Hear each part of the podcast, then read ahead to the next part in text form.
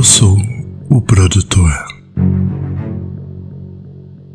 Eu quero contar a verdadeira história sobre tudo que você já viu e ouviu na televisão. Nem tudo é realmente como parece.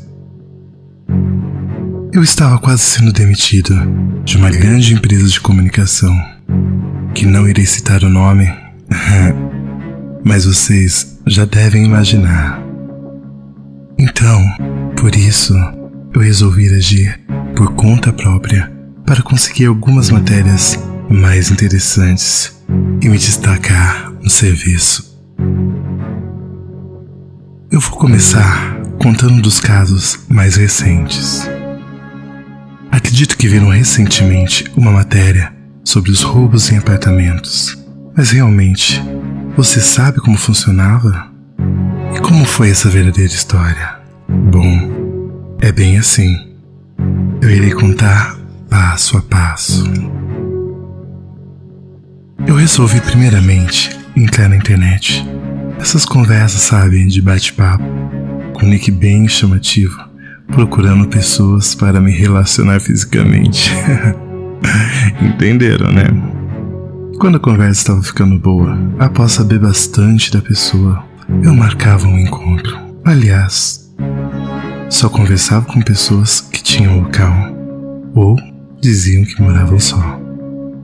Mas eu não aparecia nesses encontros, até porque as fotos e tudo que eu dizia, é óbvio, era mentira.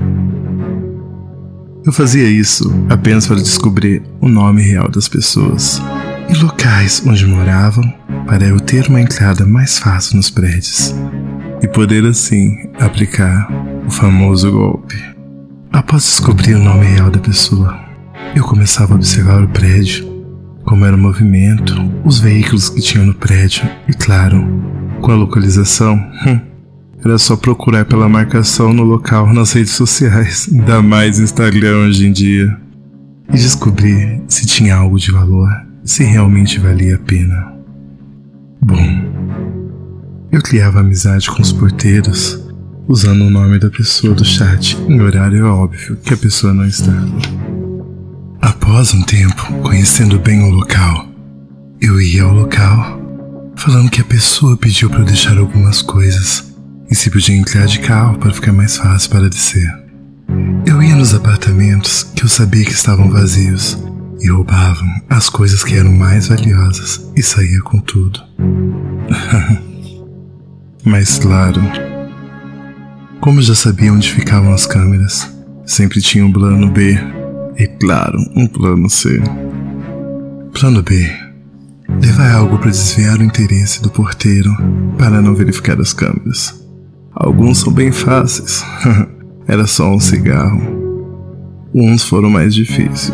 Tive que contratar uma, digamos assim, mulher da vida que eu contratava apenas para seduzi-los e enganá-los, enquanto um amigo meu que ia comigo se oferecia em olhar um pouco a portaria, lógico, para eles poderem aprontar. Mas tudo isso foi muito bem calculado. Até as pessoas que levariam a culpa pelo tal crime. E claro que depois de aplicar esse golpe, cansei de aplicá-los. Eu escrevi uma excelente matéria, cheia de dados, imagens e assim continuei no meu trabalho.